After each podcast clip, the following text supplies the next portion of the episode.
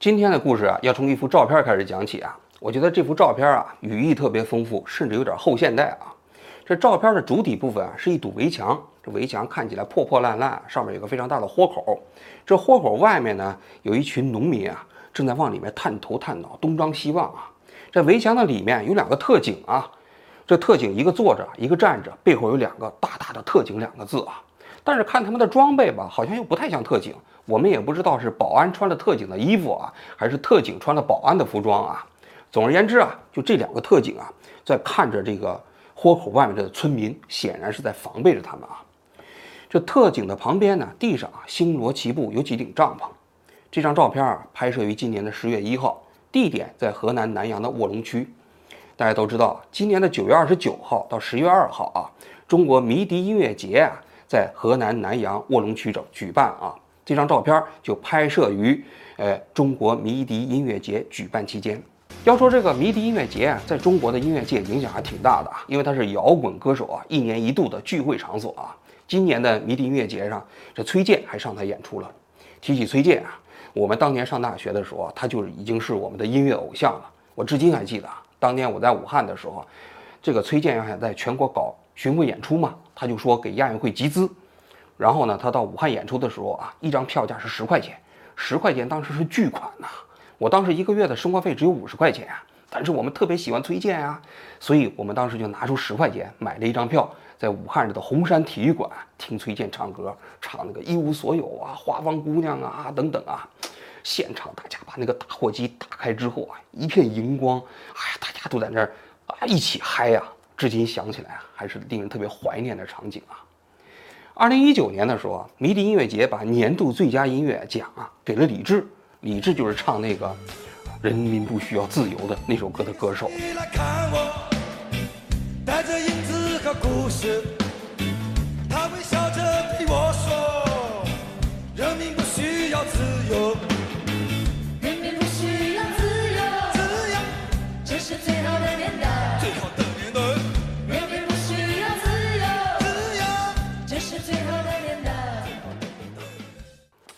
动分子现在已经被彻底封杀了啊！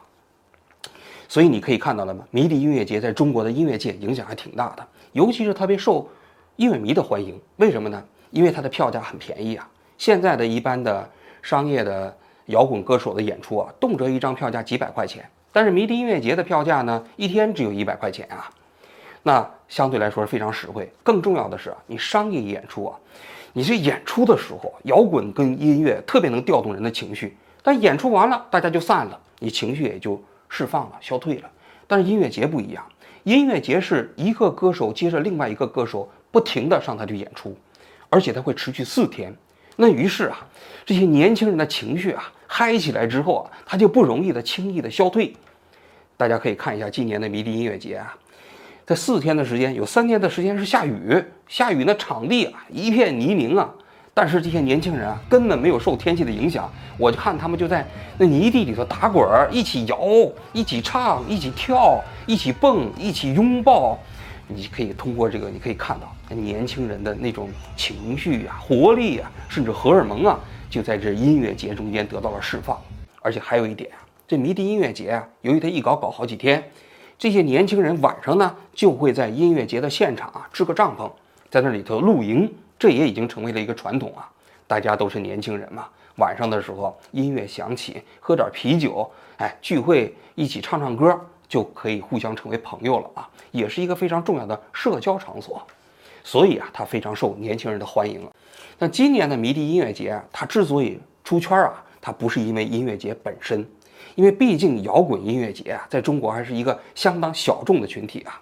它是因为十月二号这天结束的时候啊，大量的迷笛音乐节这个乐迷啊，他的东西都失窃了，都被我们一开始啊这个照片围墙外面这些老乡们呢进去之后给学习了。很多人当时就抱怨，说自己的这个笔记本电脑啊不见了，甚至有的人上了一趟厕所，内裤都丢了。还有的老乡上去之后啊啊，基本上是见什么拿什么，有的时候开着车进去拿呀，把那个那个帐篷都直接给卷走了啊。那这些年轻人当时就给震惊了，说这个河南老乡这么厉害啊，是吧？那那这些河南老乡，我心想，他们可能心里也是这么想的：这些年轻人在那泥地里头打滚干什么呢？也听不懂，唱着奇奇怪怪的音乐啊！好不容易等他们这个终于唱完了，我们进去搞点战利品啊！结果没想到，这些年轻的歌迷把这些信息发到网上之后，这个全民都开始热议，很多人在网上都说：河南人，河南人，看看这河南人，是不是？这河南人过去就偷井盖，把全国各地的井井盖基本都偷完了。说你看，现在人家到那去搞个音乐节，他把人这些音乐节的这些这个笔记本啊，包括那露营灯都给拿走了。他拿这露营灯干什么呀？是吧？就开始对河南人就开始进行地域讨伐啊！嗯，我个人觉得啊，这个新闻呢，归因到地域这个歧视上有点牵强。为什么呢？我们可以想象一下，就是说这些在音乐节上拿这些乐迷东西的人，他们在生活中间。他是随便拿别人的东西的吗？他在村子里会随便见别人的车上的东西就拿吗？我想不会。这第一点。另外，就在这个几乎发生的同时，就在那江苏苏北的徐州地区啊，其实也发生类似的现象啊，也是上去都是拿东西啊。可见这个事情也不仅仅都是河南呐，这其他地方也有啊。但不管怎么说，这个新闻热起来之后，把这个呃南阳市政府啊给急坏了。因为南阳市政府为什么要搞这个音乐节啊？我相信他们也不是基于对摇滚的热爱，是因为经济的压力啊。因为现在各个地方的地方政府啊都在拼命的搞经济。你想，过去三年疫情啊，许多地方的经济都一片凋敝啊。但是呢，大家都知道这个，这个去年这个疫情解封之后，有一个城市火了，哪个城市啊？就山东的那淄博，淄博当时不是搞烧烤吗？没想到一夜之间啊，全国各地啊，许多地方人开着车，坐着高铁到淄博那地方去烧吃烧烤啊。结果淄博这个地方的这个地方老百姓赚了，政府也赚了，这让其实全国其他许多地方政府非常眼红啊。他们都不太看得懂，就为什么淄博这个地方啊，他搞个烧烤一下子就火遍半个中国。但毕竟有一点。很多地方政府也希望他们自己也能搞出淄博式的效果来，所以很多地方还搞研讨会嘛。就是为什么淄博烧烤现象就可以出圈呢？而南阳实际上搞音乐节最重要的动机就在于此。他们搞了四天音乐节啊，据说是来了现场十五万人。然后呢，南阳市政府啊也准备了非常非常多、非常非常充分啊。一方面想打造卧龙区的城市名片，另外一方面也想就此拉动卧龙区的这个经济啊 GDP 呀。结果呢，就这么点事儿都被这这当地的这老乡全给害了，全都基本上给给扫荡光了。所以当地的政府的官员非常生气啊，赶紧让这个公安机关去抓人呢。一下子好像抓了五十多个人呢。一看这些人吧。看面相也都是本本分分的老乡啊，结果呢，就在这个过程中间，哎，都变成了盗窃犯，被公安机关抓起来了。那如果不是说是因为河南人，这件事情应该跟该怎么归纳呢？我的对这这个事情的理解就是说，当芒山遇到了迷笛音乐节，迷笛音乐节我刚才讲了，是城市的这些年轻人啊，的和摇滚音乐的结合。那什么是芒山呢？芒山就是那部李阳拍摄的著名的电影。李昂大家都知道啊，早年去法国去留学学电影啊，回国之后拍了几部电影啊，《盲井》《盲山》《盲井》就是那傻根儿是吧？成名之作是吧？就是到那个煤矿下去之后，呃，就互相杀人骗赔偿的这么一个故事啊。而《盲山》呢，讲述的是一个女大学生在回家的途中啊，一不小心碰到了人贩子，被人用七千块钱的价格给卖到了陕西的一个大山里。结果到了大山之后呢，卖给对方的人家就被他强奸了，强奸之后。她那个后来的婆婆就跟她说：“她说事情已经这样了，女人嘛，嫁给谁不是嫁呀？就在我们家这么过吧。”但是白雪梅受过教育啊，她不愿意就在这大山里生存呐，她就想跑。所以《盲山》讲述的是一个女大学生被卖到了山村里头，想要逃跑的故事。但是啊，说句心里话，这部电影拍得非常绝望。他发现这表面上看起来非常淳朴的这些农村人呢，在他想要逃跑的这个问题上，没有任何人。没有任何人，没有任何嗯，在他想要逃跑的问题上，没有任何人帮助他。比如那村支书，明明知道这儿媳妇儿说要求救呢，他说这是家里的事情，根本不会觉得这个事情啊涉嫌的违法。那邮递员他他因为没有钱嘛，他就给邮递员写了一封求助信，想要把这信投递出去，让自己的家人来救他。就邮递员呢一转手啊，把这个信啊交给了她的丈夫。整个村庄里没有任何人帮助她，然后最后呢，她丈夫的弟弟啊叫德成，德就是道德的德，诚实的诚诚了啊。他呢读过高中，是村里的文化人。他看到他这个嫂子之后啊，非常迷恋，因为他嫂子是个这个读过大学的女大学生嘛。两个人呢就好上了，好上之后呢，这个白雪梅就希望这德成能够带着她跑。这德成呢就含含糊糊、犹犹豫豫啊，咱也不知道他是迷恋这白雪梅的肉体啊，跑出去之后还不一定两个人能结婚呢。在这儿呢，他至少还可以跟嫂子在一起啊，还是呢他没有这个勇气啊。总而言之，就在这个过程中间被发现了，发现了之后，他爸说了一句话。说这件事情是私了还是公了？结果呢，私了了。这德成呢就背着铺盖卷滚了，离开这个山村了。这私了和公了就特别有意思啊。其实为什么白雪梅在这个山村里头啊，她得不到帮助？因为这山村里的秩序啊，跟外面的秩序完全不同。这是一个私了的秩序，这是一个村民自我管理的秩序。这个秩序是什么？这个秩序就是费孝通先生啊。在《乡土中国》这本书里头所讲到的叫差序格局，差序格局什么意思呢？他就讲中国人的这个社会治理方式啊，还有人际社会关系啊，跟西方社会非常大的不一样。我们是一个差序格局，西方是一个团体格局。所谓差序格局啊，就是每个人都是以自我为中心，在外面画了一层又一层的圈儿，就像一个石头扔到一个水里，形成一轮一轮的连迹啊。那这个连迹啊，就构成了中国社会的。这么一个人伦纲常，伦伦是什么？伦就是秩序和等级呀。秩序跟你的是亲疏远近有关。就孔子讲的“父为子隐，子为父隐，直在其中”啊，就是这个道理，亲亲相隐嘛。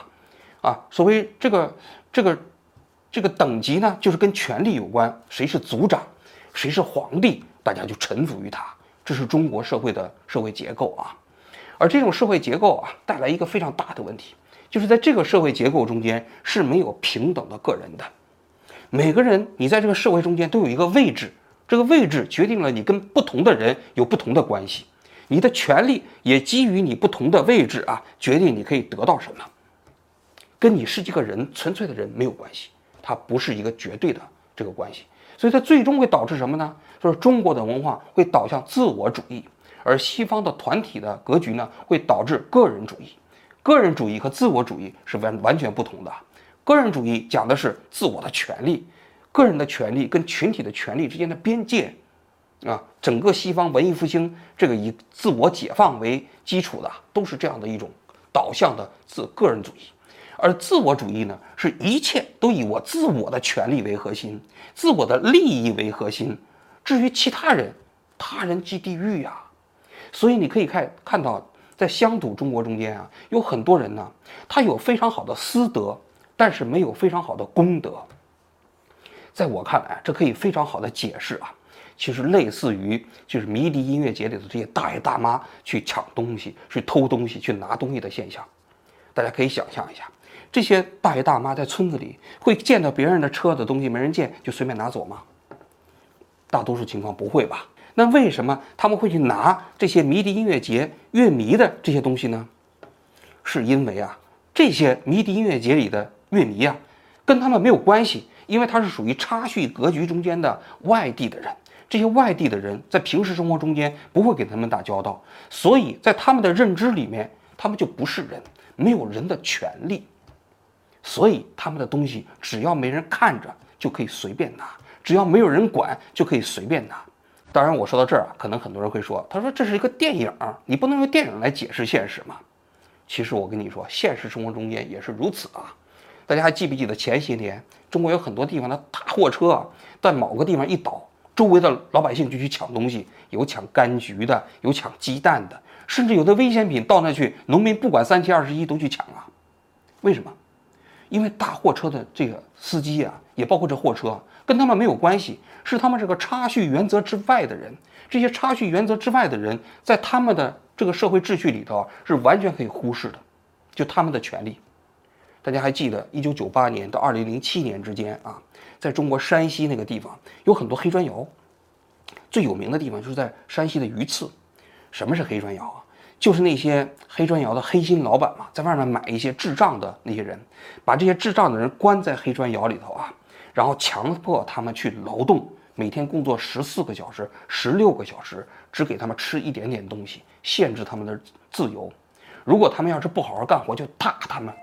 实际上，这些智障的人在那里啊，过着一一种啊，比奴隶还要悲惨的生活，这近乎于监狱的生活。